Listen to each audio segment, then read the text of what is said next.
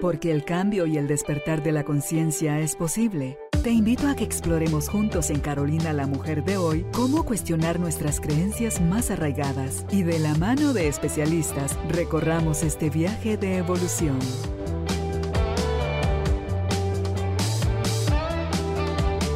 Este episodio llega a ti gracias al apoyo de Cemento Stark.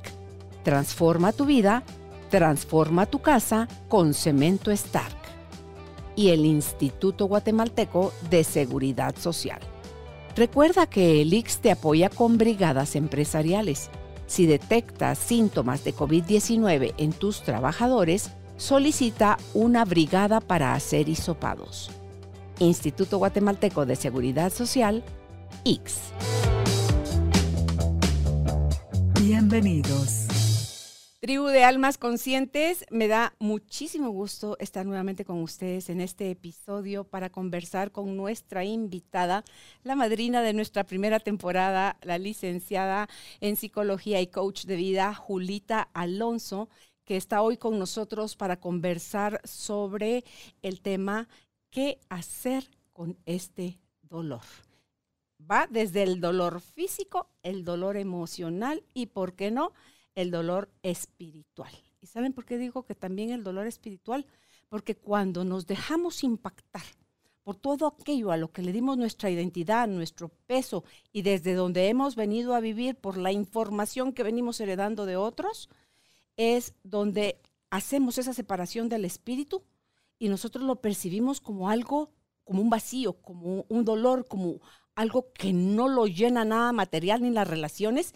Y entonces cuando nos empezamos a ser conscientes de la importancia y el peso que tiene el lenguaje que usamos, lo que nos enseñaron del significado de una serie de conceptos importantísimos que hoy están rigiendo nuestra vida, pero lo están haciendo desde el dolor, vamos a aprender de ello con nuestra invitada Julita. ¿Por qué nosotros dimos ese significado que fue lo que le dio tanto dolor y nos impactó y lo grabamos.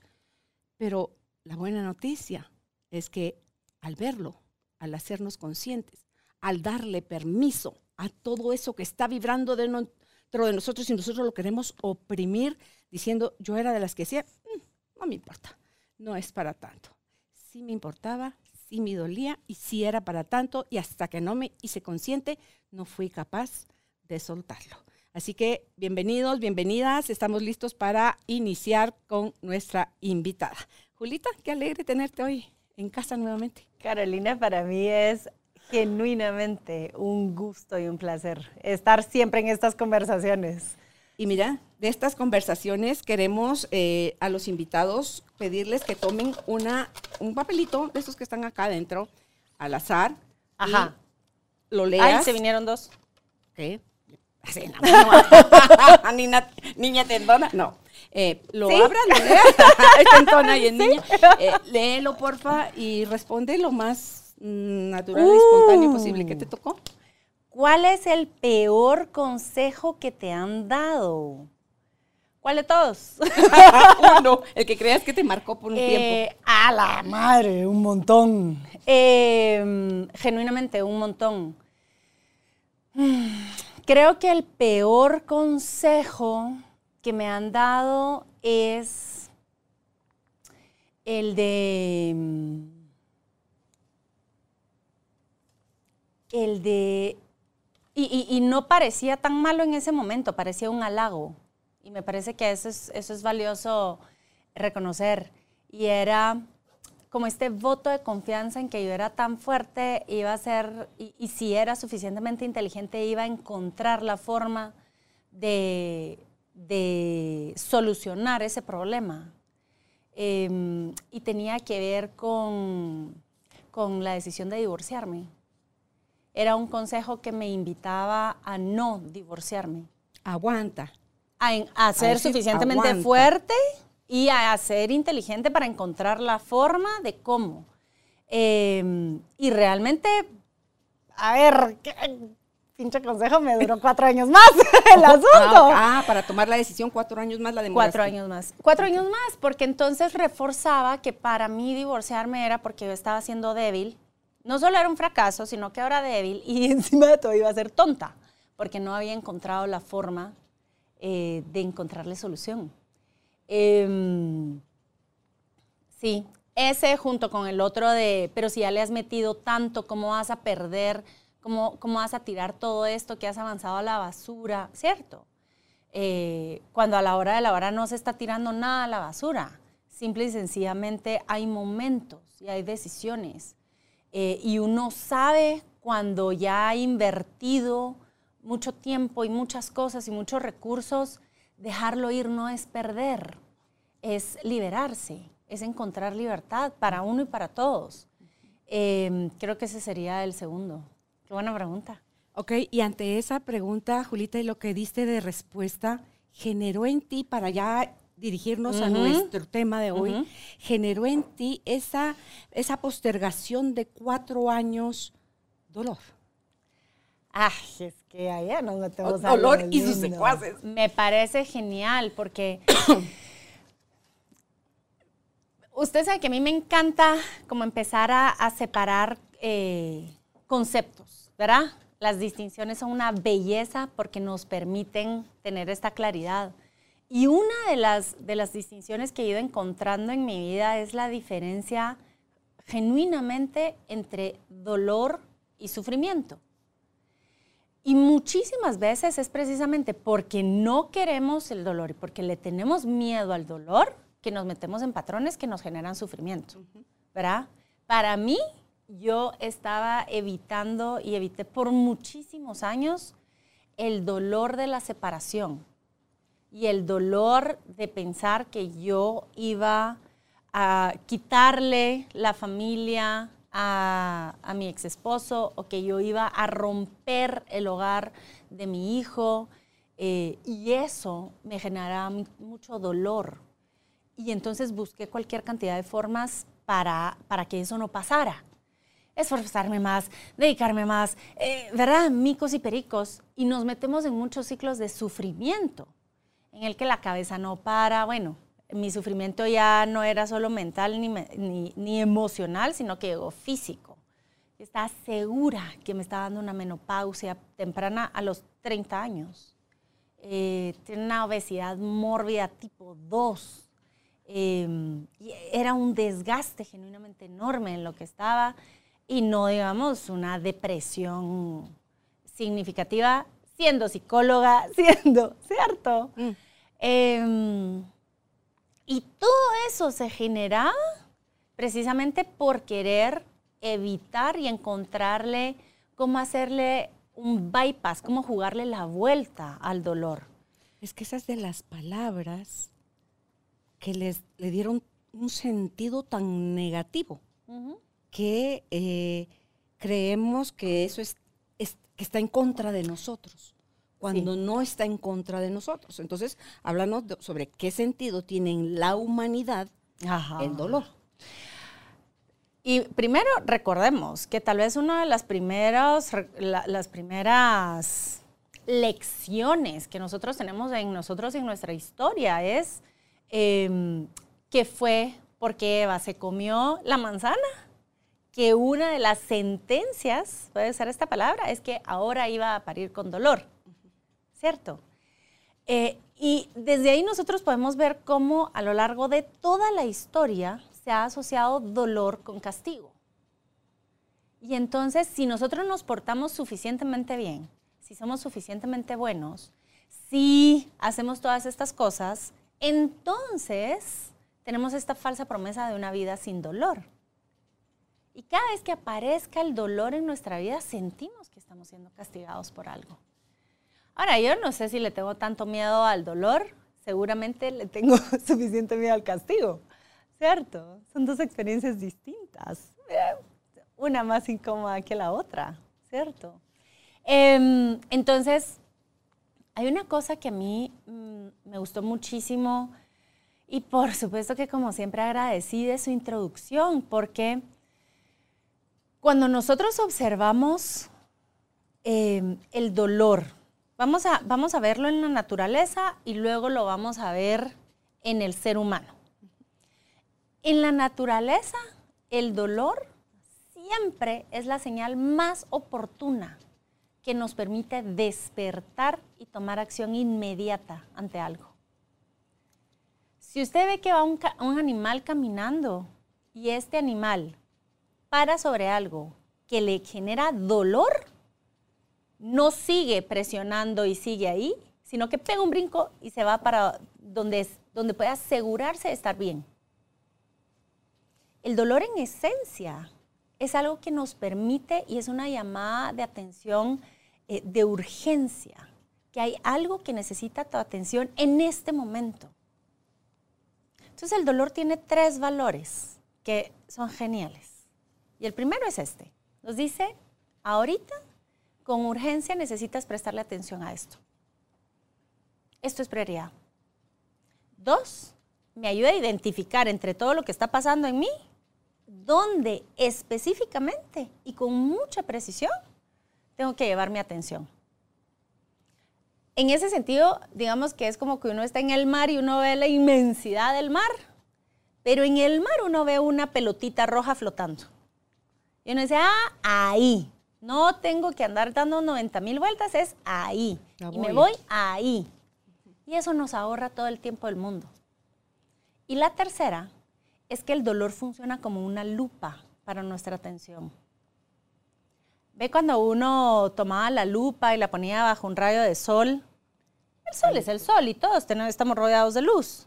Pero cuando yo agarro esa lupa y la muevo de ciertas formas, esos rayos de sol se empiezan a unir y se concentran y la luz que nos rodeaba, que hemos estado así, de repente puedo quemar una hoja de papel. Con eso yo puedo empezar una gran fogata, porque concentra el poder de la luz. El dolor concentra el poder de la luz para, para sanar. Y eso es lo que nosotros podemos accesar cuando observamos el dolor desde otra mirada. Ahora, ¿qué es lo que pasa con el dolor ¿Y de dónde viene el dolor? ¿Y de qué dolor vamos a hablar? Y a mí, nuevamente, me gusta muchísimo distinguir que hay un dolor que es físico, como ya lo vimos con los animales, que es muy oportuno, que es una señal, que nos despierta, que nos ayuda a mantenernos sanos y nos ayuda a sanar.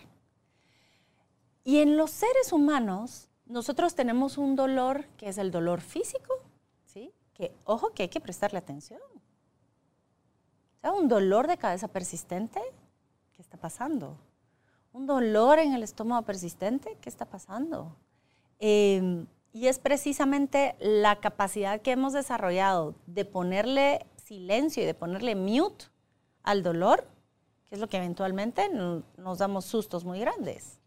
Mira que creo yo que esa es la voz del alma, que como no la escuchaste en suave, lleva a que uses el cuerpo a manifestar dónde se impactó para que puedas ya a través de la enfermedad, que es otra cosa que vemos como algo terrible. Exacto. No como un, Cuando está un cartel a nuestro servicio y favor que nos viene a decir, hey, para, hay un problema, hay algo que no estás aceptando, hay algo que estás resistiendo con lo que estás peleando. Algo que requiere tu atención. Exacto. Y cuando tú decías hace un ratito, Julita, en la naturaleza, que me encantó la, descripción de eso porque nosotros somos parte de la naturaleza, los humanos, pero nos creemos o sentimos superiores a ellos. Mira las lecciones que nos dan, ah. porque el animal vive como el animal que es, no pretende ser cualquier otra cosa, en cambio nosotros sí.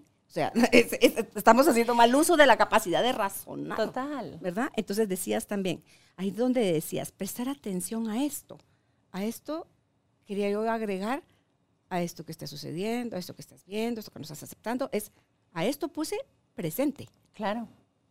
Lo que sea, presente, ahorita. Así es. Al que tienes enfrente. Así A cómo estás tú reaccionando. ¿A qué está pasando conmigo ahorita? Exacto, pero es tu reacción, tu interpretación, el significado que le diste cuando se lo diste, la herida, la profundidad, la dimensión, los años, la etapa de tu vida en que sucedió, todo eso sí. es lo que nos lleva, pero así rapidito y de buen modo, alejarnos de nuestra naturaleza, Julita. Sí. Y duele, duele. Hoy en mi meditación te contaba hace un rato lloraba con tal tristeza, pero era ese dolor genuino Mm. que no pude transitar en ese momento Sí. porque no tenía las herramientas ni el conocimiento, Exacto. pero que estaba ahí acumulado, que yo lo convertí en sufrimiento y me lo llevé como mi historia y mi, mi banderín, mi estandarte con el que me defendí como víctima. Sí. Y decía yo, Dios santo. Ese llanto que viene al hacerte consciente de eso, Julita, hay que vivir ese dolor. Y es breve. Sí. No te quedas llorando para el resto de la vida porque no lo estás haciendo. Sí. Esa lupa de la que tú mencionabas en el paso 3, porque concentra el poder, aquí yo le puse otras palabras mías, de la luz interna, o sea, del amor propio que necesitas para sanar. Sin amor propio, mentira que uno sana con conocimiento. Puedo No. hablar por mí. Yo he leído libros, he ido a talleres, he hecho terapias, he buscado que si la religión, que si escribiendo, que si... Pero el ruido sigue. A lo mejor disminuye un poco. Pero cuando haces trabajos honestos de conexión contigo y eliges ver, y eliges sentir, y eliges no juzgar si es bueno o malo, si mejor lo vuelvo a tapar, solo le das permiso a tu ser a que salga al- a, la luz, a flote. Sí. Hija, la madre, es que les puedo decir, es que iba, me acaba de decir hasta una mala palabra. De verdad, Sí. duele, Sí. duele, pero es que dolió en su momento. Sí. Mira, hay tanto en esto porque si ya lo vimos, el dolor tiene este valor, que es una, es- se dan cuenta por qué.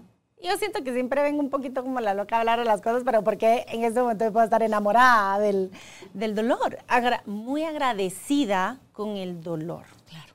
Em, y hay dos tipos de dolor. En la vida experimentamos dos tipos de dolor en la naturaleza.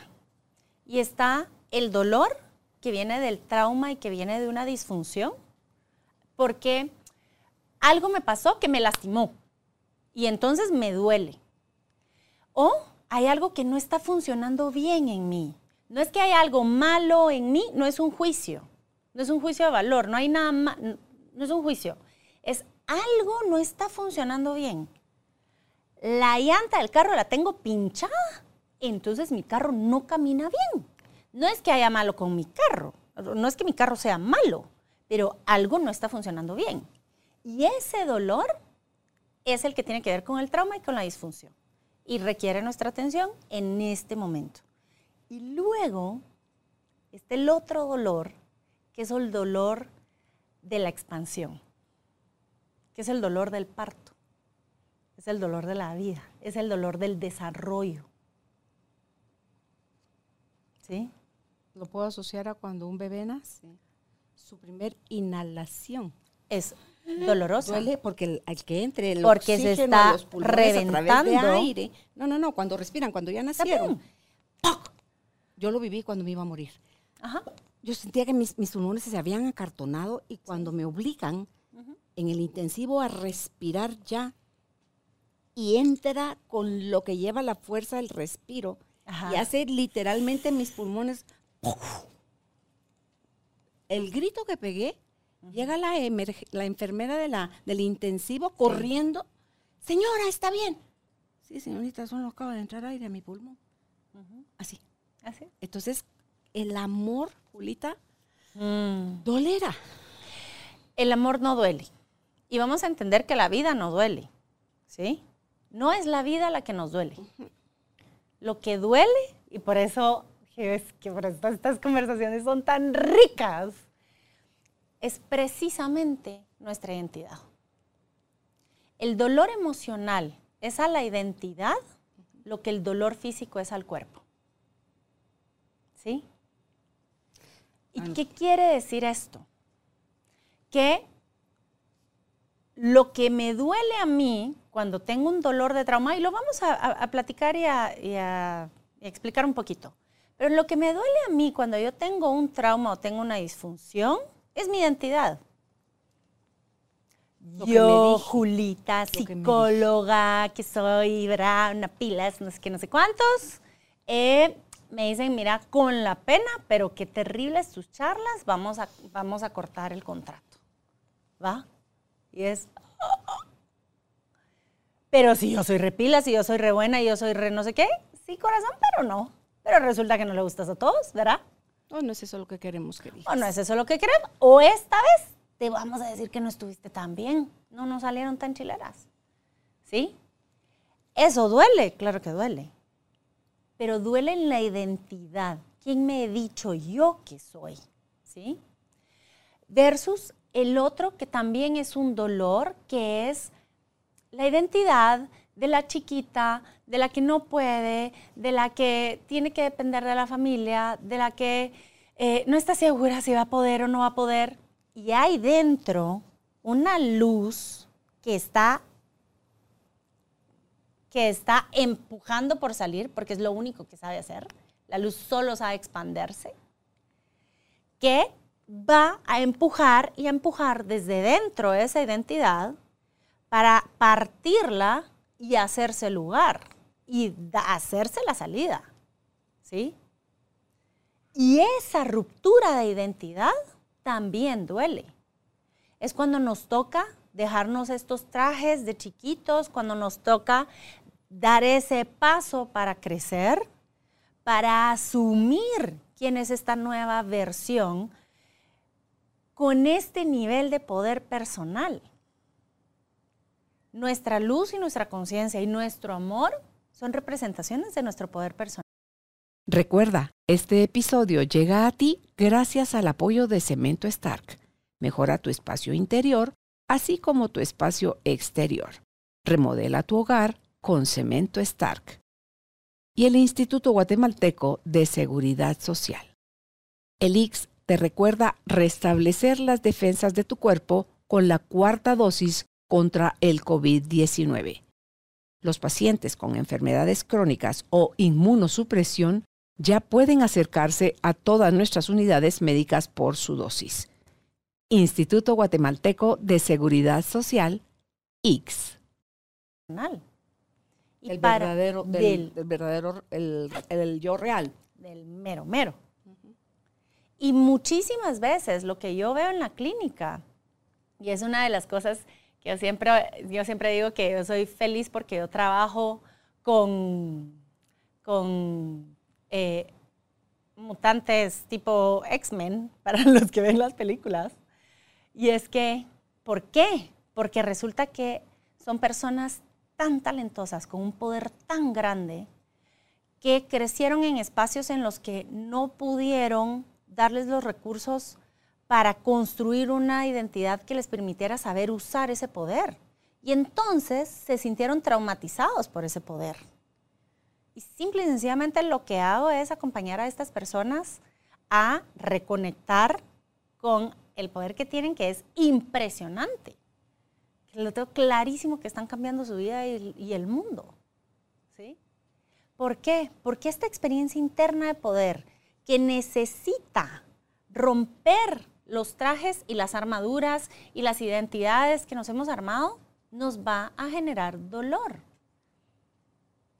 Y qué bueno que lo haga, porque es la única forma en la que tenemos para saber que la identidad que me había hecho yo hasta este momento, que ha sido oportuna para mí en este momento, es momento de dejarla ir.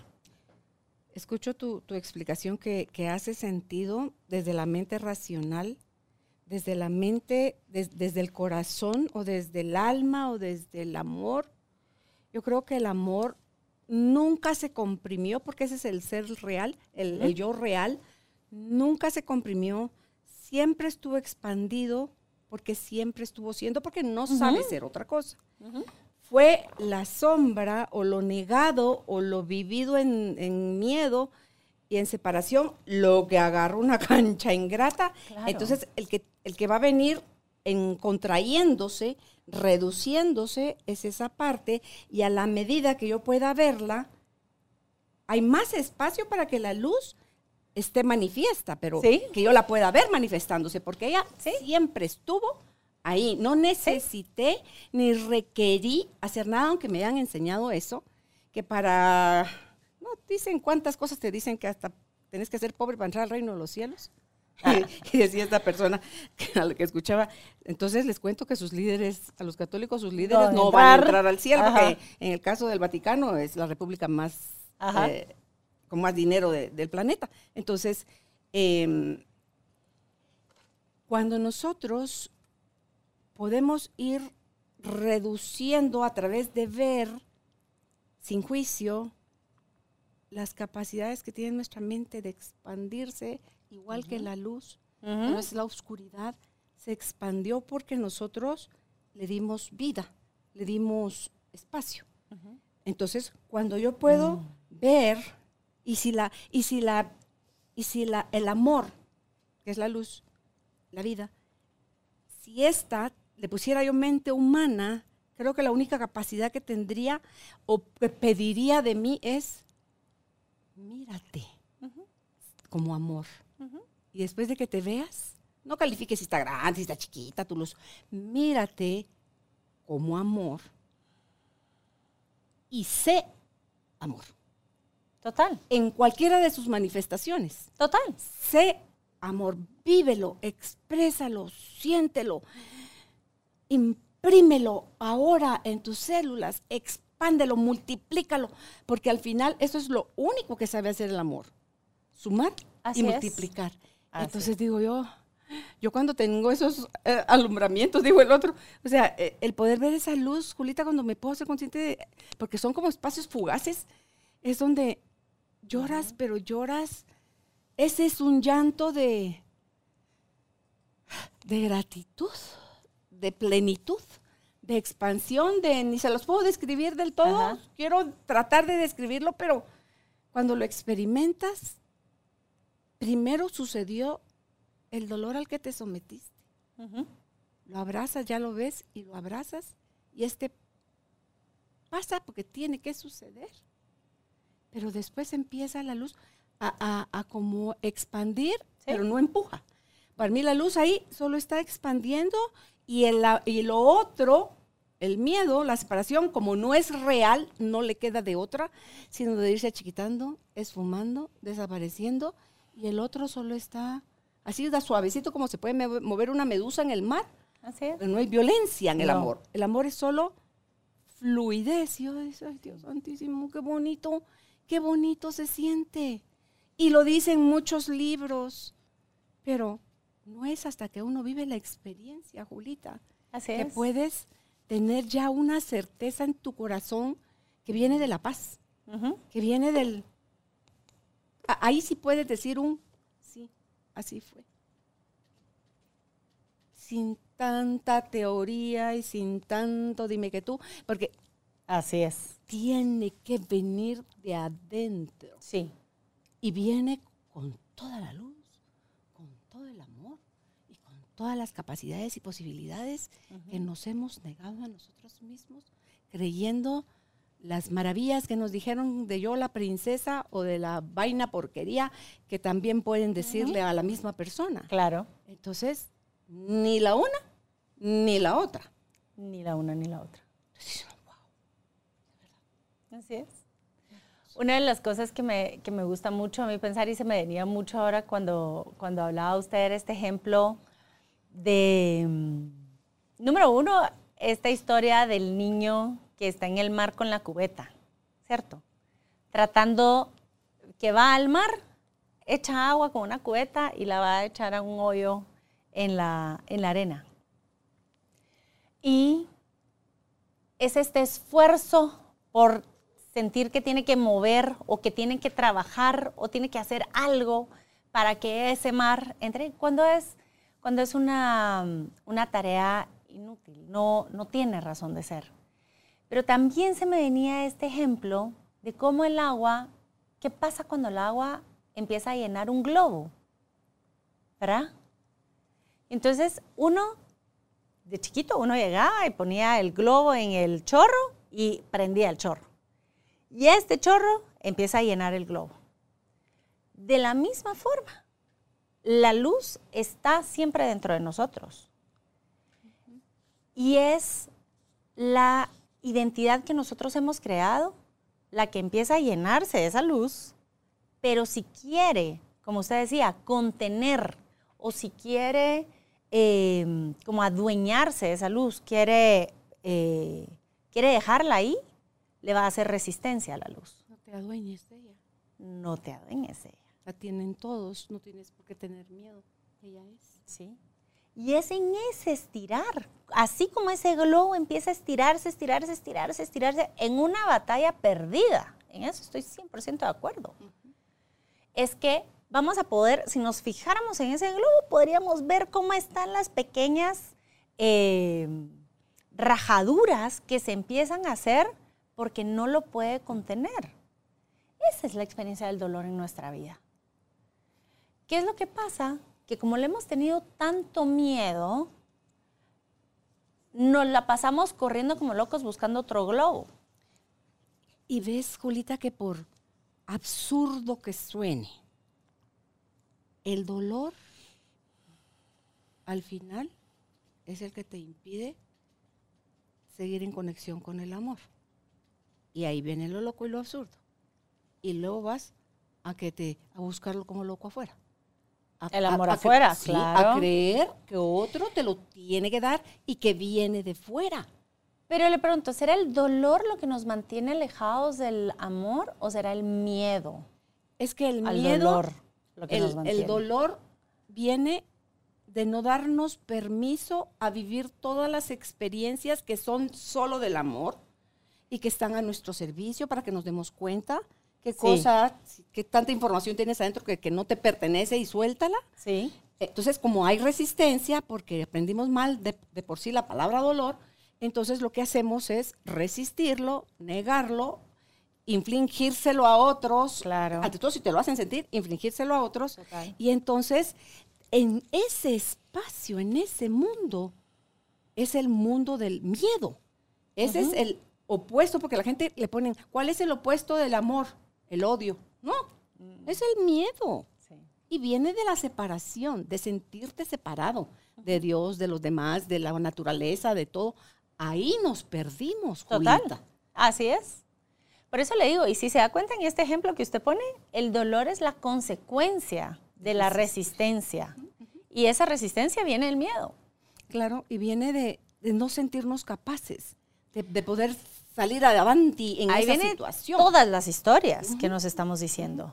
Y esto también es una cosa que a mí me encanta eh, del dolor porque vamos ubicándonos cuando tenemos una herida física y a mí me duele la rodilla, yo no me voy a ir a revisar el pulmón, me voy a ir a revisar la rodilla, ¿sí?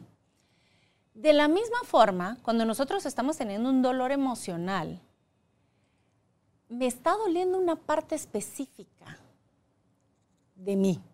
Yo me recuerdo re bien, hace ya como unos siete, seis años, eh, que tuve una, una ruptura amorosa horrible y que yo podía sentir que el corazón se me estaba desgarrando. O sea, yo sentía en el pecho una cosa y lo sentía en el cuerpo. Lo sentía en el cuerpo y al mismo tiempo sabía que no había ni una pastilla que me, quitara, que me quitara ese dolor. Entonces es como un limbo, porque sí lo siento, para mí es totalmente real. eh, no me dejaba dormir, no me dejaba prestar atención afuera, no me dejaba vivir. Y al mismo tiempo me hubiera preguntado el doctor dónde lo tenía o me hubiera hecho un examen y no hubiera salido nada, ¿cierto? Cuando somos seres humanos que estamos experimenta- experimentando dolor emocional, hablamos que este nos pega en la identidad. Pero la identidad es un entretejido entre el lenguaje y todo lo que nos decimos, toda la historia que nos contamos de quién hemos sido y, ojo, de quién vamos a ser. Porque esto se relaciona mucho con una de las preguntas que nos hacían. Em, dos, con las emociones. Y tres, con el cuerpo físico, con nuestro cuerpo. ¿Sí? Mi identidad está hecha y está basada en toda una narrativa, en todos los cuentos que yo me conté, en los que me contaron, en los que oí, en los que me inventé, en todos estos. Que en la medida en que yo los empiece a escuchar y yo los empiece a repasar, empiezan a apachar todos estos botones de emociones, que esas emociones ya están en mi cuerpo. Y porque ya están en mi cuerpo, mi cuerpo ya está metido en esa identidad. Eh, entonces, por ejemplo, cuando nosotros estamos experimentando un dolor emocional, lo que nos está señalizando, donde nos está indicando que hay algo que no está funcionando o que hay algo que está estorbando en esta expansión de amor, o que está obstaculizando esta expansión de amor, va a estar siempre en nuestra historia. Entonces, cuando estoy en dolor, esta situación que me está doliendo tanto, ¿qué me estoy diciendo? Total. La pregunta que nos podemos hacer es, ¿qué me estoy diciendo? ¿Qué me había dicho? Y ojo que esto puede ser, ¿qué me estoy diciendo que me genere este dolor? O cuando es para sanar, cuando está, cuando es una experiencia que me está, donde el dolor me está ayudando a sanar una disfunción, es que me he estado diciendo que es falso y que es momento de quitarlo de mi identidad para hacer lugar. Em, hay una escritora que me encanta que se llama Teal Swan, no sé si la ha oído. Es genial, la verdad. Y ella tiene un libro que se llama El proceso, The Completion Process, que es como el, el proceso de completarse. Una traducción muy mala, me disculpo. Pero ahí ella habla, y me parece un ejemplo divino, y es que cuando nosotros estamos siendo creados desde esta luz, desde esta conciencia, desde este amor, somos como un río con su caudal completo. El río más cristalino que pueda haber con el caudal a mil. Y de repente vamos teniendo estas experiencias de vida que van soltando piedras a medio río. Y esto lo que genera es que empieza a hacer que se empiecen a generar estos riachuelos chiquititos que nos empiezan a separar y empiezan a, diluir el caudal de nuestro río. Y al final nos vemos viviendo con lo que nos queda, que es un poquitito, un poquitito de poder, un poquitito de amor, un poquitito, ¿cierto? Y el ejercicio que ella hace, que a mí me, cambió realmente en mi proceso es, en lugar de estarte preocupando cómo haces para no perder más de ese río, puedes irte río arriba a buscar las piedras. ¿Para qué? Para poder quitarlas de ahí. Y la naturaleza misma del río es que todo regrese a su caudal. No hay que hacer más nada. Pero eso, como bien lo decía usted, estamos en un proceso de sanar que no es cómo hago yo para completarme, si siempre he sido completo. El único trabajo es prestar atención a estas programaciones que he tenido, a estas historias que me he contado, a estas identidades que me he creado, con las que me he separado. Y con eso que tú decías de esa primera pregunta, Julita, de qué me estoy diciendo, ponle el agregado de porque estoy sintiendo algo, no estoy en neutro. O sea, cuando estoy sintiendo algo que se siente desagradable, que contrae, es porque me estoy diciendo no viene, no es amoroso. Entonces, ahí empieza el primer vínculo. Ah, lo que pienso me hace sentir en el cuerpo. Sí. Ah, lo que pienso me hace sentir en el cuerpo es la forma como reacciono. Sí. Ah, entonces soy yo la que hace tremendo desbarajuste, la que está peleando y acusando afuera, mm. Queriendo forzar que sea afuera lo que cambie. Sí, entonces, pero hay que descubrirlo adentro, Julita. Sí. Se describe en teoría muy bonito y muy fácil. Sí. Vívelo adentro y vas a poder. Ese es el ir río arriba. Ese es el ir río arriba. Y es no decir la piedra, porque la, el agua, si tiene una virtud, que sería el amor en este caso, que está fluyendo, es que no se detiene. No.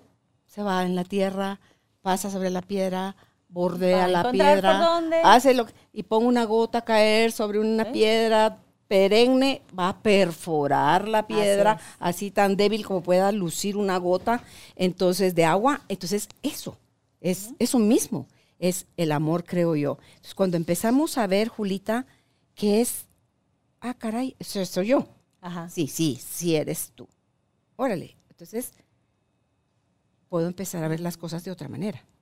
Porque esa es, esa es otra de las preguntas. ¿De qué otra Claro. forma puedo ver yo esto que está sucediendo? Y lo que pasa es que, si me permite, el valor gigante que tiene esto de poder decir soy yo, es, la, es también la forma de poder decir está en mí, La solución. está en mí. Lo que está generando esto está en mí. Y es lo mejor que nos puede pasar porque entonces sabemos que si está en mí este tipo de programación, si está en mí este obstáculo, si está en mí esta piedra, eh, si El está en mí esta herida, este malestar, entonces también está en mí el poder hacer algo con eso. No hay nadie más que tenga que venir a darme, a decirme, a ponerme. Claro. Si fuera tuyo, o sea, si ya no es mío y la que está sintiendo eso eres tú, entonces no es mío, es de alguien más y ese Así alguien es. más se tiene que hacer cargo. Porque luego te dice, el curso de milagros te dice que no puede ser sanado un evento o algo desde el mismo espacio donde se creó. Así es. Pero yo creo que cuando ya puedes tener un poco más de conciencia, es ya como que le das el paso o el permiso al ser superior que habita en nosotros y es desde ahí, desde donde se soluciona o se puede ver de otra forma. Y lo que pasa es que, tal cual, y como se ve en el curso de milagros, y por eso se llama curso de milagros, es que basta con ser observado. Ese es el milagro. Ese es el milagro. Lo mismo pasa con nuestra identidad. Y, y esto lo, lo quiero resaltar aquí porque es la misma confusión que he visto durante años acerca del autoconocimiento. Eh, y acerca de cómo se usaban los procesos psicológicos y, y- y terapéuticos, que era, vas a ir para conocerte a ti. Ah, va, ya salí con mi doctorado de quién soy yo y aquí les vengo con la presentación de yo soy la que nació como eh, penúltima hija de mi papá y soy la que nació cuando mi mamá estaba pasando esto y soy la que nació marcada por estas cosas y soy la que... No, no, no, eso no sos tú. La identidad Es la juego. historia. Esa es la historia Son los roles pero no que has sos tú. jugado. El autoconocimiento tiene una parte de reconocer y de poder observar cuáles han sido esas historias que han jugado un rol importante en mi vida. Pero el genuino autoconocimiento va en la capacidad de trascender esa historia y es saber que no me define, que yo no soy eso Lo que me pasa. es esta capacidad de ir justo arriba, arriba, e ir observando y decir, ok, aquí está esta piedra, aquí está esta piedra, aquí está esta piedra, pero esas piedras no soy yo. Yo soy todo esto que está recorriendo desde ese origen y que tengo un, un propósito y que voy a algo y que lo estoy cumpliendo, simple y sencillamente con este movimiento. Ahí está. El río lo único que tiene que hacer es fluir, Nada más. no más. Y siempre va a hacerlo, como lo decíamos. Entonces, cuando nosotros estamos haciendo uso del dolor como una herramienta para sanar, y ya sabemos que el dolor nos va a ayudar a llegar a esa parte específica de la historia, donde está la distorsión, donde, está, donde estuvo tal vez esa herida en, la infancia o incluso transgeneracional. Pero cuando podemos llegar a esa piedra, no es para barnizar la piedra, no es para ponerla en el mapa, no, Señalarla ni juzgarla. no es ni para señalarla, no es para juzgarla, tampoco es para meternos a pelear con ella y a irle a tirar piedras a la piedra. No se trata de eso. Se trata precisamente de que en esa piedra hacer lugar para que el amor se mueva ahí también.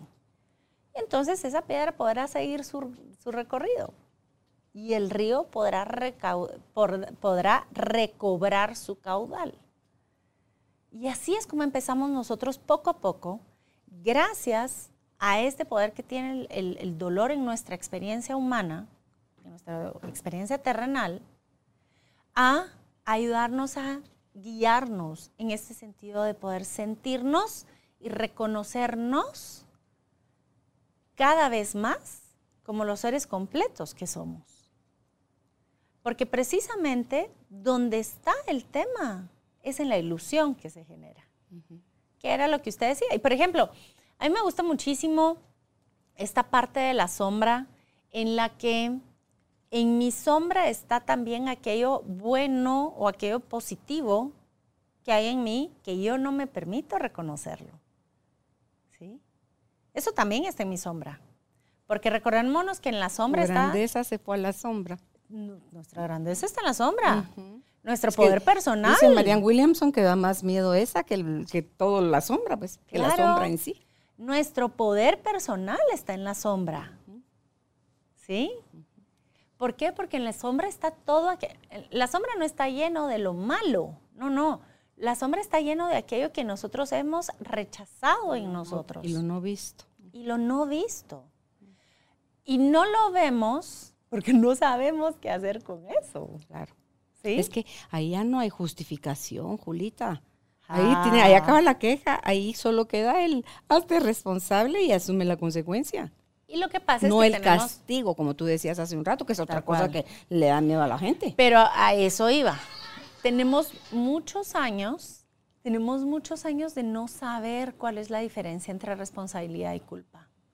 Tenemos muchos años de eh, que se usó la responsabilidad como una amenaza. Y yo lo veo, por ejemplo, con los adolescentes. Y se ve, por ejemplo, en los clanes familiares. Ah, ¿tú crees que puedes solito? ¿Crees que puedes ir nosotros? Ah, dale, dale a ver cómo te va. Eso es una amenaza. es un lenguaje del miedo. ¿Sí? Es un lenguaje para meter miedo. Claro. Ah, no, no, no, no, no, no, no, no. Entonces está bien. Va, va. La artillería del control. ¿Sí? Entonces, cuando nosotros estamos hablando acerca de responsabilidad, podemos reconocer, y nuevamente es otra cosa que no me canso de decir, la responsabilidad no es culpa. La culpa es el sentido de que yo puedo hacer algo mal o de que va a estar mal lo que yo haga. Es vivir desde el abuso del juicio. Es vivir desde la crítica. La responsabilidad es esa expresión de mi poder personal. Es saber que lo que yo hago impacta a los demás. Es observar que yo soy esa gotita que cae en el estanque y observar cómo se van abriendo todas las ondas y todas las olitas que va generando, porque cayó la gotita. Esa es la responsabilidad. Em, y la conciencia de esa responsabilidad es lo que nos ayuda a aprender a movernos en el mundo. Pero cuando ya la puede uno vivir, Julita, viene de la libertad que te da dejar tras las rejas del dolor que reprimiste porque tenías un mal concepto de él y por eso lo evadiste.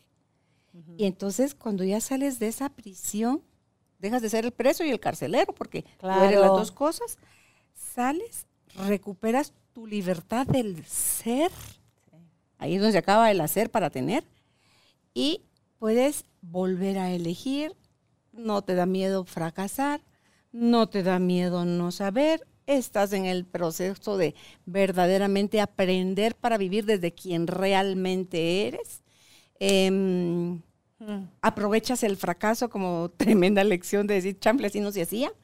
Em, todo, entonces ahí entramos a esa zona desde la cual nos dijeron, vayan a la vida, chamacos, disfrútenla, vívanla y aprovechen todo lo que les va a suceder como oportunidad. Y entonces la vida se vuelve un abanico infinito de posibilidades. Es la abundancia. Así es. Y es hermoso el ser libre. Yo diría, como está en Estados Unidos, en Nueva York, la Estatua de la Libertad, yo pensaba en, en Los Ángeles deberían haber puesto la de la responsabilidad, porque una cosa existe con la otra. Y, y esto es, lo que acaba de decir es importantísimo, porque ¿cómo entonces podemos pensar que, podemos tener una vida libre si le tenemos miedo a la responsabilidad. No podemos. No se puede. No es posible. Y esa es la trampa neurótica que la veo día tras día tras día en los procesos. Yo me muero por mi libertad. Eh, sí, pero, pero le tenés miedo a tu responsabilidad. Te sentís, te has dicho que eres débil, te has dicho que no eres capaz, te has dicho eh, que no has sabido usarla, te has dicho, te has dicho todas estas cosas que te mantienen como el globo tratando de contener todo el agua. Y llega un punto en el que ya no da más. Y bendito punto ese. Yo creo que una de las cosas que también me ayudó a mí a relacionarme con el dolor de una forma distinta es, yo hice karate toda la infancia, desde chiquita hasta, hasta adultez, adultez temprana, vamos a decirlo así. Em, y por ejemplo, ahí cuando uno está haciendo los estiramientos, cuando uno está estirándose, uno empieza a sentir el dolorcito, la reacción primera es a parar o a querer funcionar como resorte y salirse del estiramiento. Y era todo un trabajo muy meditativo, estar con el dolor, relacionarse con el dolor, respirar el dolor. Y entonces, por ejemplo, cuando uno estaba en, estos que los ponía uno a abrir las piernas así, a moverse. Para desgonzarse. Para desgonzarse. Y era respirar y mantener la respiración y empezar. El primer obstáculo a superar es el miedo al dolor y el querer evitar el dolor. El primero es soltarle el miedo al dolor. No está pasando nada terrible con el dolor. Está pasando la vida. Claro, el músculo está reclamando porque no es su posición normal. Pero dale y dale y dale, llegará el momento en el que ya el desgonce te va a poner la pierna aquí a la par de la oreja sin ninguna molestia, ¿verdad? Y no va a molestar, así es, porque es el dolor del desarrollo también. Luego tenemos este, este segundo que yo le decía, es poder em, relacionarme con el dolor no salir huyendo del dolor. Y cuando uno empieza a relacionarse con el dolor, Carolina se encuentra un mundo totalmente distinto ahí. Entonces era muy chistoso porque hoy por hoy, por ejemplo, cuando algo me duele, yo puedo sentir o puedo percibir si tiene, como qué saborcito tiene este dolor, ¿verdad? Si tuviera un color, ¿qué color tiene? Si tuviera una textura, ¿qué textura tiene?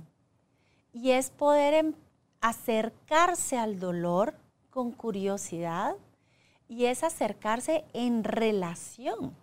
A mí me encanta esta definición de sanar que es reconectar, es reunir. ¿Sí? Y entonces cuando yo puedo entrar en relación con el dolor, yo puedo tener esta, esta, mm, esta conversación, vamos a decirlo así, con el dolor, yo me estoy reuniendo y me estoy reconectando con él. Y por ende estoy sanando. ¿Sí? Que tiene sus tintes incómodos a veces. Eso no quiere decir que sean malos. ¿Verdad? Eh, que tiene, que no es fácil. No lo es. Eso no quiere decir que no vaya a ser satisfactorio. Si no mire una buena caminada en una, en una subidita, mm. fácil no es. Para mí la más cruda conexión con eso es el parto.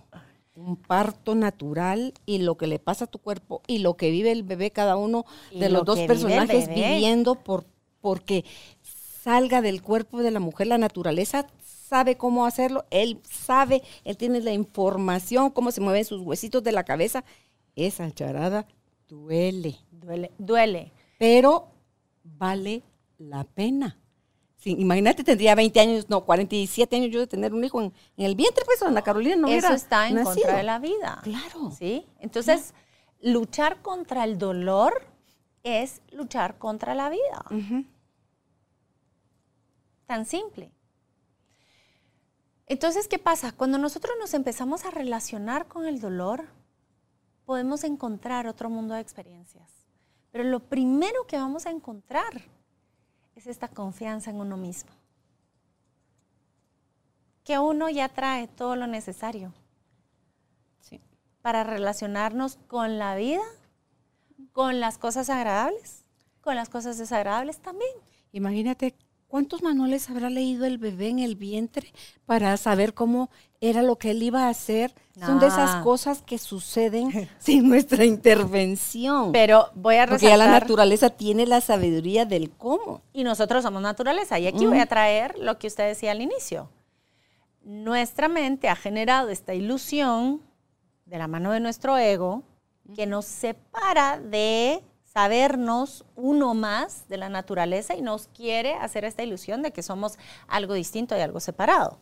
Y eso algo distinto y algo separado no solo nos separa de sabernos uno con todos, sino que nos separa de esa sabiduría natural, que es, en pocas palabras, la neurosis. ¿Sí? Entonces, por ejemplo, no por algo tenemos el índice que tenemos de cesáreas. Principalmente, no porque todas sean necesarias. Lo tengo clarísimo que hay algunas que son necesarias. Pero la mayor parte no lo son. Están diseñadas para evitar el dolor y alimentar el confort. El confort de la agenda de los doctores o el confort de, te voy a aliviar la incertidumbre o los... Pero nuevamente ese confort es una ilusión. Porque después veamos la recuperación de un parto normal versus la de una cesárea. No hay comparación. Parto normal. sí. ¿Va? Yo salí caminando del hospital, la cosa más deliciosa y divina del mundo, con mis pantalones, ¿verdad? Porque no está hinchada ni, ni nada. Entonces, cuando nosotros estamos em, relacionándonos y haciendo uso del dolor, que es parte de la naturaleza, sabemos, hay un conocimiento interno que nos guía, pero es ese surrender que tenemos que hacer, es esa rendición. Nosotros incluso lo vemos hasta con los perritos, cuando están demasiado domesticados, ni siquiera pueden parir las perritas. ¿No ha visto? Ahora hay cesáreas para perritas, ¿No has- casi tal no- cual. ¿No has visto en Netflix la Este es una película documental que se llama The Biggest Little Farm. Mm, Bueno, es una historia hermosa, se las recomiendo. Ahí da a luz una marrana, a la que Ajá. llaman Enma. Ajá, Yo no sabía qué cantidad de cerditos puede tener un cerdo. ajá. 17. Uf, Y me llamaba la atención echada y tú le mirabas su cara, no estaba así como de, me Ajá. duele, me duele, como hace uno. ajá, Está. Expulsaba un, un cerdito. ajá, Ahí estaba el señor que la estaba atendiendo. Uy, Ajá. otro cerdito. ajá. Dios mío, decía yo, ya lleva 12. A ver. Otro cerdito. Ya lleva 16. cer- Otro cerdito. ¿Hasta cuándo? Otro cerdito. Y se quedó ella tranquila y mira lo que es la vida porque Emma se enferma, le da mastitis, Ajá. que es cuando se congestiona Sí. la leche en, en las mamas. Sí. Están tratando, no le baja la fiebre, no sé, la infección. Y a alguien se le ocurre, ¿qué pasa? Y le quitan a los cerditos. Ajá. ¿Qué pasa si le devolvemos a los cerditos para que vuelvan a succionar? Porque obviamente eh, por el antibiótico y todo lo que estaba viviendo la marranita no le favorecía que los cerditos mamaran. Sí. Y cuando se los devuelven, tenés que ver. Desde la expresión de ella, que le devuelven lo que le pertenece, en este caso son sus cachorros, Y que ellos vuelvan a succionar de ella, Sí. le devuelve a ella la salud, la vida, y dice uno, Dios santo, como tú dijiste al principio, la naturaleza Sí. es tan sabia, no fue al psicólogo, no fue a terapia, la cerdita, para que comprendiera que era por su bien, que se llevaban a los cerditos. Fue aquellas ideas que, ¿y si le devolvemos a sus cachorros? Y ahí recuperó ella la salud y la vida. Dice, no, wow. Y una de las cosas que, que sí puedo ver que nos ha pasado, digamos, desde 1940 para acá, podría decir que se nota cómo el impacto de la industrialización empezó, eh, ¿cierto? Eh, Y luego que ya se empezó a pasar al, al tema de personas desde 1940, Segunda Guerra Mundial por ahí. ¿Por qué? Porque se necesitaban procesos que repararan a las personas ya para que regresaran a trabajar o para que regresaran a pelear. Entonces nos damos cuenta que empieza otra tanda de esta soberbia racional que cree que sabe mejor que la naturaleza. ¿Sí? muchísimo de esto y, y lo vamos a ver cada día. Es eh, esta, por ejemplo, este temor, esta, esta pelada de cables que nos echamos, porque tengo que saber qué voy a hacer, tengo que organizar qué, qué- cómo van a hacer las cosas, tengo que programar. Eh, resulta que si nos recordamos, estamos las dos aquí sentadas teniendo una conversación deliciosa en un pedazo de tierra que forma parte de una bola de tierra y agua que está flotando en el espacio, Que es miniatura de todo que que es miniatura entre todos los demás y que no existe, así nos digan las películas de Hollywood, lo que quieran, no existe eh, bombas ni, ni motores que nos hagan cambiar el, el rumbo de cómo van las cosas. La realidad es que estamos perfectos, estamos donde tenemos que estar. Y estamos viviendo lo que tenemos que, que vivir. Nuestro río nunca se ha detenido. ¿Sabes dónde se atora la gente, Julita? Ajá. Ay, no me diga usted que yo este caos, este drama, esta cosa horrible que estoy viviendo, yo la generé. Sí. Pero se atora porque se sienten culpables. Y no sabemos cómo salir de ahí. No sabemos darle el Desde la mente no sabemos. a la responsabilidad. Desde la mente no sabemos. Y por eso me encantó y agradecí tanto la frase que compartió Carolina, decir es que soy yo, así es, está en mí. Está en mí elegir cuál es la, la experiencia que, tengo ten- que quiero tener. Como está en mí esta capacidad de decir, ok, ¿cuáles son, cómo quiero vivir mi vida? y ¿Cómo quiero, cómo quiero relacionarme con los elementos naturales de la vida? ¿Voy a elegir poniéndome por encima de ellos? Em, generándome todas estas ilusiones y estas falsedades de que yo tengo el control, de que yo tengo que hacer, de que... O de que una de las falsedades más grandes es de que si yo me porto suficientemente bien, entonces mi vida va a ser fácil y todo, y todo va a estar bien. Y nunca nada va a estar mal. Nos dijeron eso, Nos dijeron pero eso. no era verdad. Y este es el momento en el que creo que es súper oportuno que toda esta tribu de almas conscientes se hagan la pregunta. Hoy por hoy. Y ojo, y esto lo estoy haciendo bien, bien a la yugular, porque es muy fácil hacer uso de todo el conocimiento que tenemos y de todo el conocimiento que comparten en espacios tan valiosos como estos para seguir en esa trampa. Y decir, ah, va, va, va. Entonces, ¿ahora qué es lo que tengo que hacer para que ya no me venga dolor en la vida en el futuro? Entonces, tengo que constelarme para que ya no me venga dolor en el... Entonces, tengo que hacer las cartas y... ter- No, no, no, no. no. No, es que aquí está, ni evitarlo ni reducirlo. Vivirlo. Vivirlo. Verlo a los ojitos. Póngale cara, forma, tamaño, peso, color a su lo que está sintiendo. Y véalo a los ojos y hable con eso. Así Póngale es. nombre. Y hay una cosa que a mí me gusta mucho y es entender nuevamente. El dolor siempre nos está hablando de esa historia que nos estamos contando. Y esa historia está en mí. No es lo que me dijeron, no es lo que el experto dice, no es, eh, no, esa, esa historia está en mí. Lo real, Julita, fue cuando sucedió. ¿Qué historia y significado le puse yo a ese evento? Ahí está el dilema. Así es. No es lo que me pasó, No. es el resto, son los adornos. Es el resto. Y le voy a decir que, retomando, porque justo estaba escuchando la, la entrevista que le hicieron a Karina Velasco, la de Ah, los códigos femeninos. Eh, y, y yo he trabajado de cerca con ella. Y es importante reconocer que esta historia que estamos sanando tiene que ver con nuestra historia, con todos los años y todas las experiencias y todas las interpretaciones que he tenido, y también tiene que ver con todas esas historias transgeneracionales que están guardadas en nuestro cuerpo. Por eso a veces no vamos a entender de dónde, eh, por qué estoy sintiendo el miedo que estoy sintiendo o por qué estoy sintiendo la limitación que estoy sintiendo si no tiene nada que ver en mi vida. Pues que somos, todos somos parte de la humanidad.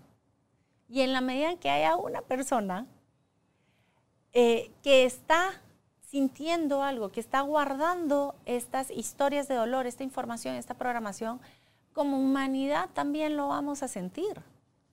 Y ahí es donde el dolor también nos acerca a que es la única experiencia que compartimos, es ahí el amor, que compartimos todos. Y si hay un valor que tiene el dolor, que es muy importante, es que nos recuerda de nuestra humanidad. Nos conecta con el amor. Y nos conecta con nosotros para empezar. Sí, es que nosotros somos amor. Nosotros el somos amor. verdadero nosotros pues, somos amor. Así es. Pero, por ejemplo, cuando nosotros estamos ante una persona que está experimentando dolor, nosotros nos conmovemos con esa persona. Compasión. Y lo que quiere decir es que cuando algo que está pasando afuera de mi cuerpo, y esto es biológico, cuando algo está pasando afuera de mi cuerpo, el poder reconocer que esa persona está en dolor hace que algo se mueva dentro de mí. Y eso es el conmoverme, moverme con. Y es la base de poder sentirnos y sabernos conectados unos con otros. Y nosotros nos sentimos conmovidos por una persona de la misma forma que nos sentimos conmovidos por un cerdo o que nos sentimos conmovidos por un perro o por un Una koala, flor. por una flor. Todo un ave. Cuando nosotros, el, el momento en el que nosotros dejamos y vamos perdiendo la sensibilidad al dolor, porque nos hacemos muy pilas para aliviarlo, en ese momento estamos perdiendo la capacidad que tenemos para conectarnos con los demás. Por anestesiarnos, Así es. el precio es muy caro. Así es. Desconexión. Y de esta forma podemos darnos cuenta que en todo, vamos, tampoco no, no estamos peleando contra la identidad. Simple y sencillamente estamos aprendiendo cuáles son las leyes que rigen y cómo nosotros podemos volvernos más pilas entonces y más conscientes. Si alguien no ha trabajado nada de eso, Julita, y está en medio de un dolor que percibe en este momento que no ha habido algo que lo lastime tanto como esto que está viviendo, ¿qué puede empezar a hacer hoy, aquí ahora, con su limitación de información, con su ceguera, con su eh, resistencia, con su eh, sentimiento de incapacidad, con su cómo dejar de agrandar eso y empezar a hacer, a aprovechar esas que decimos como Claro. desventajas. ¿Cómo podemos empezar a aprovechar nuestras desventajas aquí y ahora? No tengo dinero para ir a terapia, no tengo para comprar Sí. libros, no tengo para ir a talleres, no tengo. Tenemos estos programas, tenemos, eh, Sí. mucha gente tiene hoy acceso al Internet. Sí. Entonces, ¿qué puedo hacer si mis herramientas son muy pocas? La primera cosa que le podría decir es jugar. Juguemos a. Juguemos a que por un momento puedo perderle el miedo al dolor. Juguemos. No tiene que hacer nada con eso, no tiene que tener ninguna conversación con eso, no tiene que ir a buscar, a hacer, salirse de su casa, no tiene que hacer nada con eso, nada se va a dar 15 minutos para jugar o media hora para jugar. Y en la medida en que pueda ir subiendo, perfecto. Pero jugar a. Y si no le tuviera este miedo al dolor, ¿qué estaría haciendo? ¿Cómo podría observarlo? ¿Quién soy?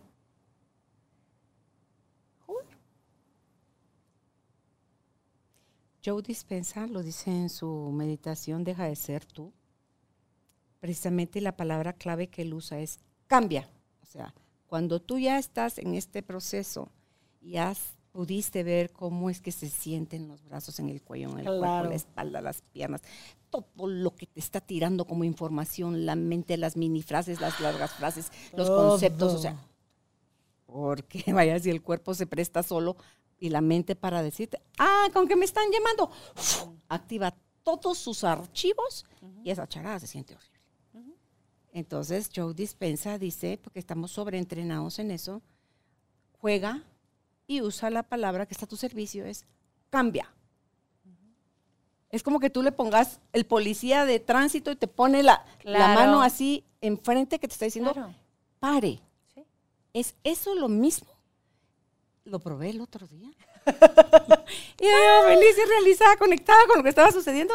Cuando uno dice de la nada, Ajá. ajá, aparece la, eh, pues que pasó un pensamientito Claro. Que despertó sensaciones. Pido en el juego, pido ser consciente de las sensaciones porque sé cómo se sienten. Y en cuanto las percibo, cambia. Ay, magia. Así de, wow. Desaparece todo eso, todas esas señales. es. Ah, ¿me querés que te dé la info para que tengas argumento de, eh, sobre el cual vas a basar la decisión que vas a tomar? Ajá. Y a la orden de cambia es el decirle al archivo, eh, perdón, cambio de, cambio de opinión, no, no necesito, es- cambio de archivo. Es el cambio de AM-FM. Total, es así impresionante. Y, el, y, y por eso el, el- esto que la invitación es a jugar. Y si no tuviera miedo,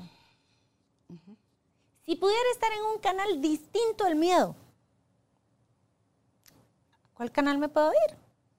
O como dice Byron Katie, si tú supieras con certeza que nunca te vas a equivocar, que lo que estás haciendo no vas a cometer ningún error, que vas a hacerlo como debe ser, ¿qué harías? ¿Qué Ajá. acciones tomarías? ¿Verdad? Y esto, y, y esto la verdad es que parece bastante sencillo, pero a la hora de la hora tiene su, tiene su para qué detrás. Y número uno es entender que cuando estamos en sufrimiento es porque estamos en el canal del miedo. Punto. El miedo ante qué? Ante todo. Ante lo que somos, ante lo que hemos sido, ante lo que puede ser, ante lo que son los demás, ante todo. Y la otra es recordar que no se trata de controlarnos ni se trata de manejarnos, se trata de permitirnos ser. Y el ser humano no tiene estado más puro de permitirse ser que cuando está jugando. Hay una inocencia que guardamos todos independientemente de la edad. Ahora se me viene una, ima- una imagen de mi abuela de 100 años o de mi tío de 97 años, eh, que no importa los años. Tienen unas historias, unas anécdotas de travesuras de cuando eran chiquitos que físicamente cambian y los vemos retroceder décadas. La misma mirada pícara, la misma sonrisa de, uy, me pueden cachar, inmediatamente.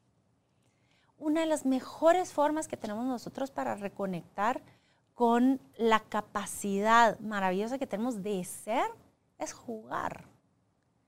Es entender que lo único que importa es este momento. Es ponerle una pausa a la mente que está pensando, no, pero entonces tendría que, entonces A, después B, entonces tengo que hacer, entonces tengo que hablar, entonces tengo que, voy a tener que gastar, entonces, no, no, no, no, no. Es ahorita, es un momento de jugar, de conexión. Ahorita que tú mencionabas otra vez al miedo, que es el que te está impulsando a, a no vivir, e- y ese miedo, yo creo que los miedos más grandes, hay dos, Julita, es uno a morir, porque ahí sí desaparece el ego totalmente, y tú y tu historia se van con Pancho, o sea, se hacen cenizas. El miedo a morir y el miedo a vivir. Pero, ¿qué le pasa a Carolina si yo quiero estar viva? Ajá. Le puedo decir cómo es que uno da señales de que tiene miedo a vivir, porque no se, no se está manifestando desde el amor. ¿Por qué nos da tanta cosa, pena, nos cuesta? Lloramos cuando les decimos a los que amamos, ¿cuánto los amamos, Julita? Cuando has pasado tiempo sin decirlo, Ajá. sin expresarlo, sin juzgar que no lo merecen y te empiezas a dar cuenta de que sí lo merecen, debería de ser fácil entonces el- el- la decisión de, ay, sí, sí, a partir de mañana yo le voy a decir, no, no, no, no. Estamos muertos en vida, estamos sobreviviendo. El miedo ha acabado con nosotros.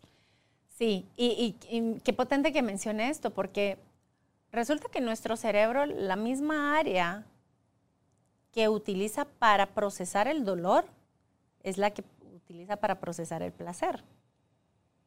Entonces resulta que si nosotros evitamos el dolor y nos defendemos del dolor y le tenemos miedo al dolor, estamos dejando de usar también el área que nos ayuda a procesar el placer.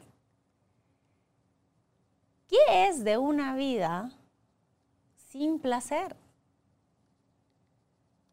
No es nada. Es un espacio, es un espacio muerto, es un espacio, somos robots.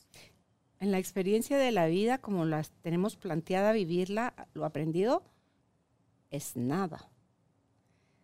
Pero le escuché a su amiga a un retiro de silencio que fui cuando él dijo, a mí me dejó en shock cuando lo escuché y tuve que procesarlo, cuando él dijo, no soy nada, no hago nada, no quiero nada, o sea, no necesito nada. Yo así como que entonces, eso, ¿verdad? esa sensación de... ¿Y entonces, ¿qué? ahora qué vamos a hacer? entonces ya no hay almuerzo. entonces, ¿qué, entonces, ¿qué onda? ¿Qué onda con la vida? Ajá. Es nada más ser la vida. Sí. La vida no hace nada por ser vida. Es. La vida no eh, quiere nada ni necesita nada de nosotros ni de la naturaleza para ser porque ella es la naturaleza. Y no anda con jactancias de ser esto o ser aquello, porque no perdería su tiempo, porque lo único que necesita es expresarse, fluir, existir. Y existe en la medida que va generando por aquí, va generando por allá. Yo antes decía cuando era chiquita, ¿cómo le hace el limonado Dios para, para saber de una semilla? Ahí está toda la información del roble, el limonar, la flor. Igual está en nosotros, Julita. Pero la semilla, ponla en un frasquito del limonar, en una gaveta, 50 años, no se va a desesperar de estar en un frasquito, en una gaveta. Está contenida en sí, de manera que cuando la pongan en un poco de tierra, la abonen, la rieguen, la cuiden, ella va a renunciar a ser semilla para darle permiso a su esencia, a su información, a ser y empieza el brote y sale, ya no tienes tú nada más que ver con que si tiene una plaga la tiendas, que si tiene necesidad de agua le des de beber, pero tiene la habilidad de saber dónde salen sus ramas, cuántos limones van a dar, qué tipo de limones, eh, no llora si nadie lo cosechó este año, eh, o sea, Dios santo. Y le voy a decir que así, tal cual como esa semilla y tal cual como ese árbol, somos nosotros. Nosotros traemos esas semillas dentro de nosotros. Es que Y son nuestros deseos, nuestros genuinos deseos. Y aquí voy a diferenciar rapidito entre deseos y antojos. Es que viene el deseo de la necesidad, creo yo, y viene el deseo de tu sabiduría interna de, expresarte. Sí. Por ejemplo, ahorita lo que nos une a nosotras es un deseo de expresar.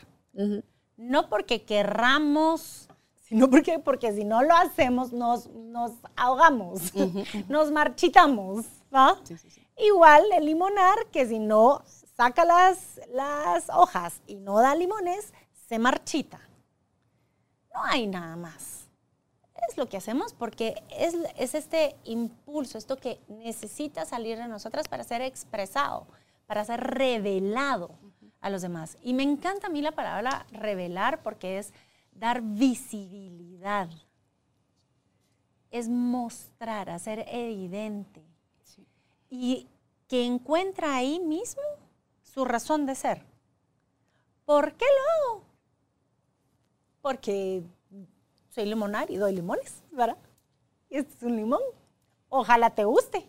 A que te gustan más las peras. Mira, como por allá hay un árbol de peras. El peral está concentrado y ahí está divino y están sabrosísimas y estoy segurísima que te, las van a encantar. ¿Sí? Y aquí es donde nos damos cuenta entonces que esta identidad que nosotros construimos, número uno, el único que la defiende a capa y espada es el ego. Pero cuando nosotros podemos separar la identidad del ego, entonces yo puedo tener esa flexibilidad y hacer uso de estas construcciones de historias para que sea un canal de expresión. Porque a la hora de la hora, entonces, sus ejemplos y mis ejemplos de nuestras historias sirven como un buen canal de expresión para el único mensaje que queremos dar, que es, somos amor. Y es, así viví yo eso, te lo cuento, no para que lo hagas, te lo cuento no para que eh, te sientas bien o mal, ni para cortarte el camino, porque no sé cuál es el camino que tú vas a elegir. Exacto. Sino que para que, que veas que si a mí me pasó, si yo pude que era la cosa más testaruda, controladora y cuánta cosa tú te puedas imaginar, lo puedo ir logrando. He perseverado, busqué afuera y me enteré que era adentro. Entonces el camino es ya despacio, poco a poco, mucho amor, irme dando cuenta en qué parte, en qué concepto, en qué creencia, qué etapa de mi vida, con qué persona se enraizó en mí o bloqueé desde el miedo y la desconexión del amor aquello que no pude, no supe o no quise vivir. Y entonces ese dolor lo convertí en sufrimiento y lo perpetué. Pero fui yo. Yo ahora al darme cuenta, elijo conscientemente pedirle al ser superior que habita en mí, que también soy yo, es decirle, guíame, muéstrame. Yo, yo prometo estar atenta a las sensaciones, a las mm. reacciones de mi mente y de mi cuerpo, para poderme dar cuenta, ya estás otra vez, Carolina, en conexión con el dolor. ¿Cuál es tu intención de querer, en otra meditación, yo quería plantear algo como comentario. ajá, no, ¿cuál tu comentario? Era solapado de reproche, o sea, el reproche iba solapado bajo el sticker de comentario. Y cuando, y, la voz con la que yo tengo esas conversaciones me dice, por Dios, Carolina, o sea, ahí vas. Eh, sí, sí, sí, o sea, really? O sea, así como, uh, ok, cierto. Y no me da vergüenza no me da enojo, no me da ganas de darme un trancazo, una trompada otra vez, Carolina. No, solo eso, eh, porque ya es el por Dios, Carolina, pero ya es un por Dios de a quien querer babosear, pues, o sea, eh, ya no te engañes más a ti misma. Si estás diciendo que quieres ver la verdad, deja de decirte mentiras. Y eso se revisa viendo cuál es la intención de lo que estoy queriendo hacer. Y cuando descubro la intención que no es del amor, la suelto. Y podemos entender que simple y sencillamente ese es el trabajo. Ese es el fluir. De eso se trata la vida. De eso se trata la vida. Y, y, por eso me resulta, por eso le decía en algún momento, este es un comentario importante a que las personas de la tribu lo sepan porque no se trata de seguir esforzándonos y trabajando en nosotros para encontrar este supuesto nirvana que va a ser un cielo ajeno al dolor y ajeno al... No, no. El nirvana tiene todo. El nirvana tiene todo. Lo que no tendrá es el juicio. Mm, y eso es lo que hace toda la diferencia. ¡Qué alegre! Eso es lo que lo vuelve infierno. El juicio es lo que lo vuelve infierno. Y mm, hace poco también escuchaba una última frase que, que me encantaba y era, la iluminación es la auto es la autoexpresión. Es la, no, perdón. La iluminación es la autorrealización. ¿Y qué es la autorrealización? Es expresarnos. Es no solo eso, sino primero es el caer en cuenta, Julita. Claro. El, cuando tú la cachas, que te cae el 20, como dicen los mexicanos, you realize, dicen los gringos te das cuenta. Sí. Entonces empieza, estás aware. O sea, ya te viene ese despertar, esa, esa conciencia. Ya la cachas. Ya diciendo, ya, ya más. Uno cree que cuando miente Julita afuera, eh, nadie lo está sabiendo te mentiste a ti primero para poderlo llevar afuera como mentira. Como mentira, te mentiste a ti. Y si ya te mentiste a ti, ya volviste otra vez a reprimir el dolor. Ya negaste otra vez que sí te está afectando. Entonces, aquí es, si no sabemos cómo, busquemos a quien ha estudiado y tiene una serie de herramientas para eh, acompañarnos, porque ustedes los terapeutas no nos resuelven nada, Nada. pero sí tienen todo el know-how, el, el cómo hacerlo, porque el proceso es en el autorrealizamiento, es, hágase cargo, chulitía, porque Claro. eh, ustedes no tienen herramientas, mire, vamos a poner un, un, un luzazo ahí, mire, ahí está, Así es. no tiene que arañar la pared para desmoronarla, ahí hay pico, ahí hay martillo, Y la palabra clave es la implicación, claro. la implicación subjetiva. Es decir, yo logro hacer ese switch, que es reconocer que yo estoy haciendo algo para que esto se dé. Que es decir, soy yo la que estoy haciendo esto, o es decir, está en mí el elemento que está generando estos impactos. Claro. Y esto es tan fácil y tan sencillo como aprender a usar nuestro poder. Punto. Así como el bebé aprende a usar su mano y puede agarrar un objeto. Esto yo no lo podía hacer cuando tenía un año. Tuve que aprender. Al inicio la mano se me iba por todos lados. Y te hicieron un vasito con agarradorcito. Y con agarre y todo el cuentito. Y poco bueno. a poco. Y poco a poco. Pero el punto es que nadie me pudo enseñar. Yo aprendí de entender y decir, quiero el, quiero el vaso y ver que mi mano se estaba yendo para otro lado. Y esta diferencia, esta observación, a mí me permite calibrar y aprender a usar mis manos. De la misma forma, cuando yo uso mi poder, a veces salen las cosas como yo quería y resulta que a veces salen torcidas. Mm. Es simple y sencillamente la información que yo necesito para recalibrar. Y como usted lo decía re bien, ¿dónde, dónde está el punto que yo puedo recalibrar? En la intención. Y en el revisa el yo quería. ¿Cuánto Mm. queremos, Julita, que no necesariamente es lo mejor para nosotros?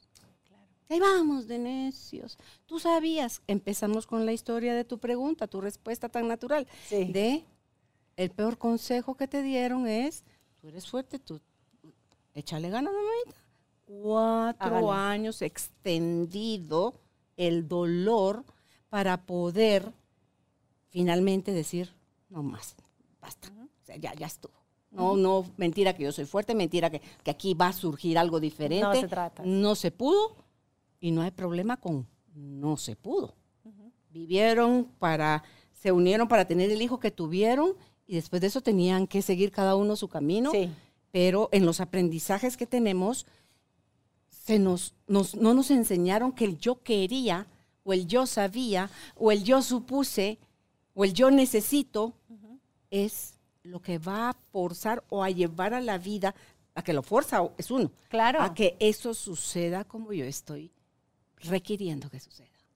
Así es. Ahí sufrimos, ahí, ahí prolongamos el dolor, Y ahí es donde nosotros... generamos el dolor. Claro, porque empezamos a generar una realidad distinta, distorsionada. Y lo que sí vamos a saber es que la vida tiene la forma de fluir por donde tiene que fluir. Y yo, con toda la maquinaria del mundo, puedo venirme a quererle cambiar el caudal del río y mandarlo para otro lugar. Qué buena onda, me puede funcionar por algún tiempo. Después viene un par de lluviecitas, sube el caudal y resulta que como ya yo había desviado el río por allá, aquí había construido yo otras cositas de lana, pues me va a pasar arrasando todo lo que he construido. Claro, la inundación se lo Qué mala suerte la mía. No. Yo siempre supe, y esto es bien importante, yo siempre supe por dónde iba el río. Me quiero decir y me quiero contar las historias que me dicen que debería ir por otro lado. Yo siempre supe por dónde iba el río. Yo elijo si lo escucho o si no lo escucho. Y esa es la primera elección que yo tengo para poder hacer con mi poder. esa ceguera voluntaria es la que no nos deja el chance de acceder a, a- a tener acceso a nuestro poder del que estás hablando. No finjamos demencia por amor de Dios.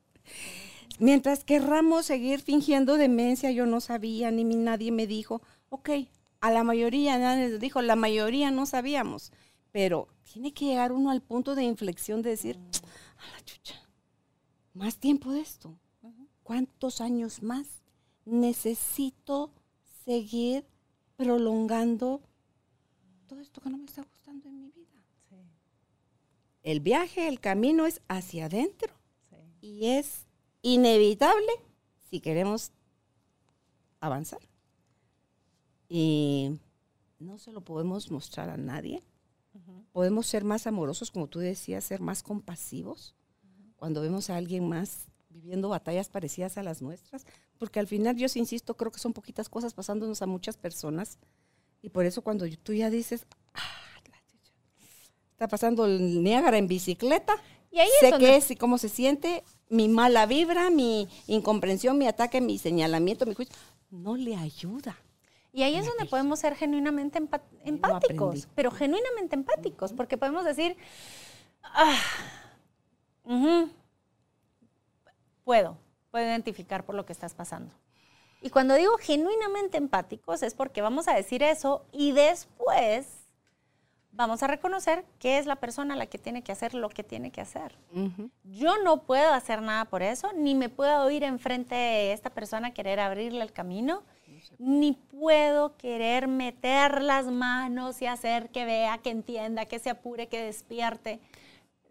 No, no, no funciona. Y cuando lo que quiero ponerle es un obstáculo en el camino de alguien, porque esos son los, esos son los impulsos que vienen del, del dolor agriado, dentro, Sí. rancio dentro de uno, Sí. Julita, Sí. es eh, Uh. date cuenta que a quien se lo estás haciendo es a ti mismo. Que por Sí. quererte llevar entre los pies a alguien más, al primero que arrastras es a ti. Pero le voy a contar que hay un, hay un fenómeno muy, muy común que viene de esto y es que cuando yo tengo una situación en mí que ha sido dolorosa y yo no quiero que alguien más la viva, en mi deseo de querer ir a salvarle ese dolor, lo que yo estoy haciendo es que yo estoy llevando mi piedra y se la estoy llevando a esta persona. Porque esa es la única razón por la que esta persona no debería seguir el camino que quiere seguir, sino que debería cambiarlo. Y esto veámoslo donde veámoslo. Es que eh, tiene que elegir bien la carrera en la universidad porque no quiero que le pase como a mí, que no sé qué, no, no, no. Tiene que, no, tiene que cortar a este novio, tiene que escoger otra pareja porque no quiero que le pase como a mí, que... trrr. Y estas son las formas en las que siempre que estemos evitando el dolor, sin querer, estamos asegurando y estamos haciéndole una cuenca más grande a esas piedras en nuestro río. Perpetuamos. Lo perpetuamos. En el momento en el que le perdemos el miedo al dolor, respondiendo a la pregunta del programa, ¿qué hacemos con este dolor? Nos podemos relacionar con él. Podemos tener estas conversaciones desde un lugar de confianza en que tenemos todos los recursos necesarios. Que cuando yo estoy imaginándome este resultado terrible, es la narrativa del miedo. Estoy en el AM, escuchando un programa que me está diciendo todo lo fatal que va a pasar.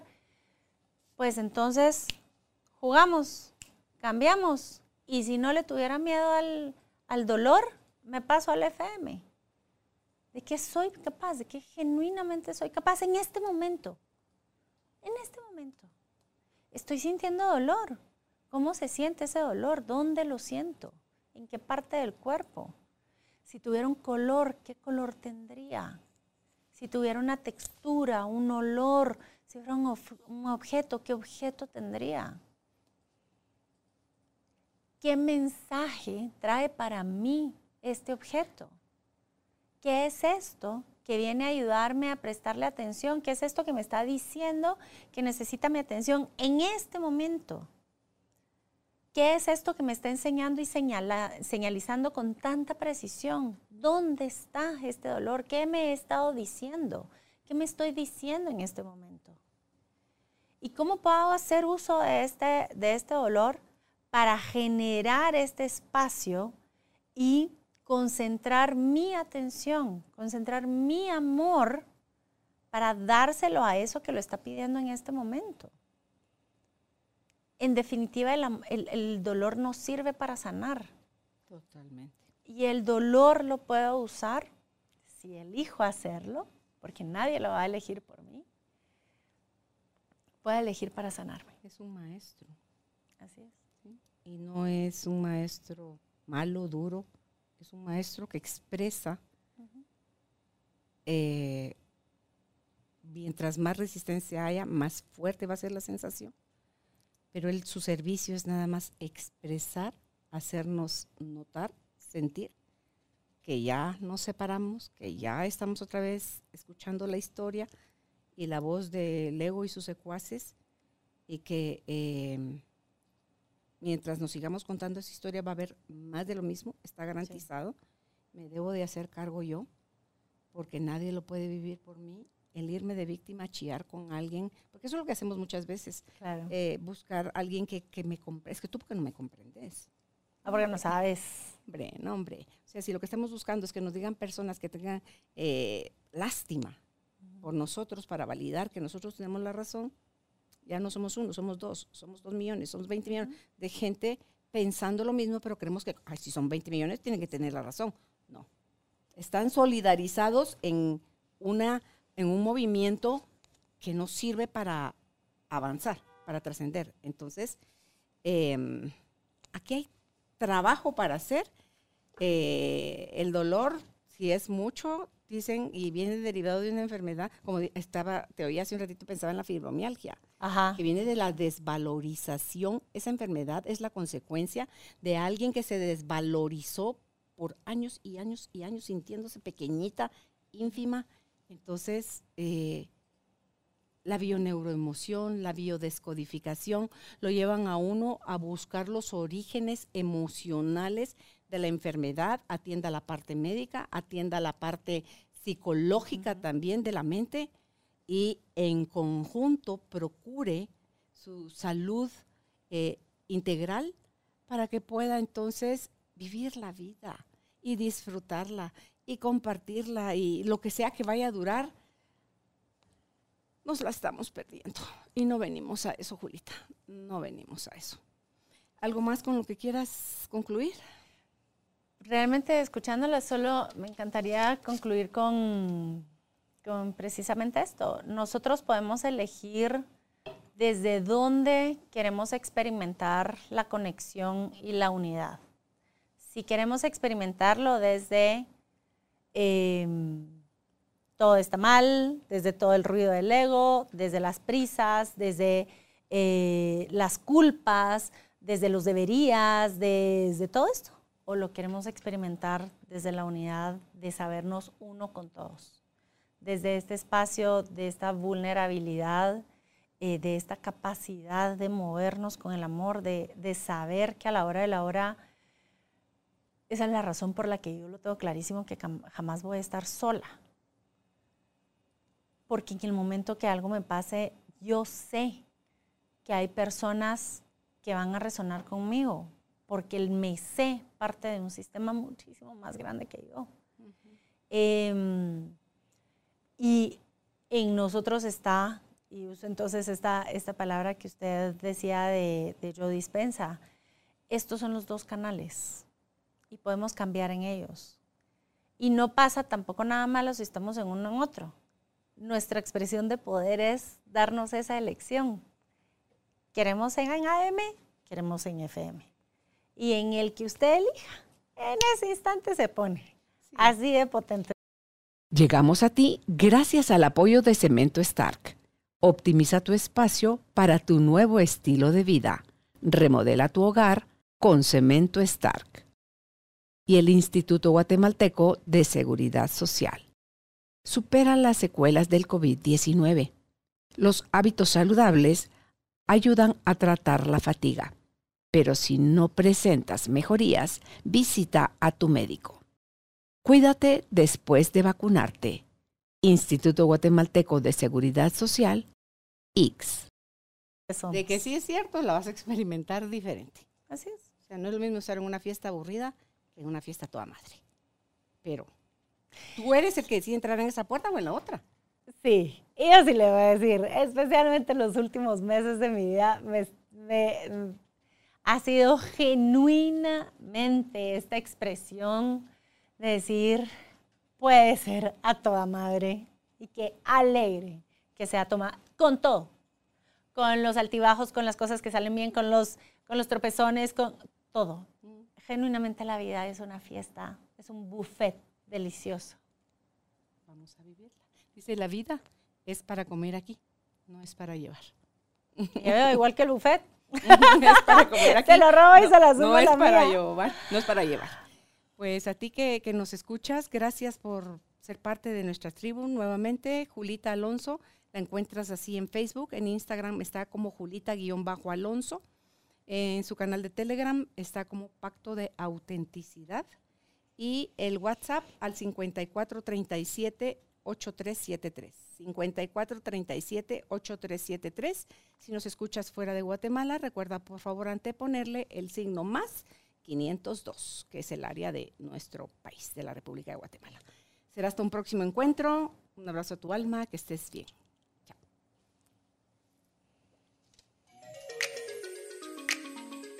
Gracias por ser parte de esta tribu de almas conscientes. Recuerda visitar nuestra página web carolinalamujerdehoy.com.gt para más información de estos temas y de nuestros invitados. Tenemos más programas, blog, libros, talleres, tienda en línea y material exclusivo para quienes se suscriban. Encuéntranos en redes sociales como Carolina la Mujer de Hoy.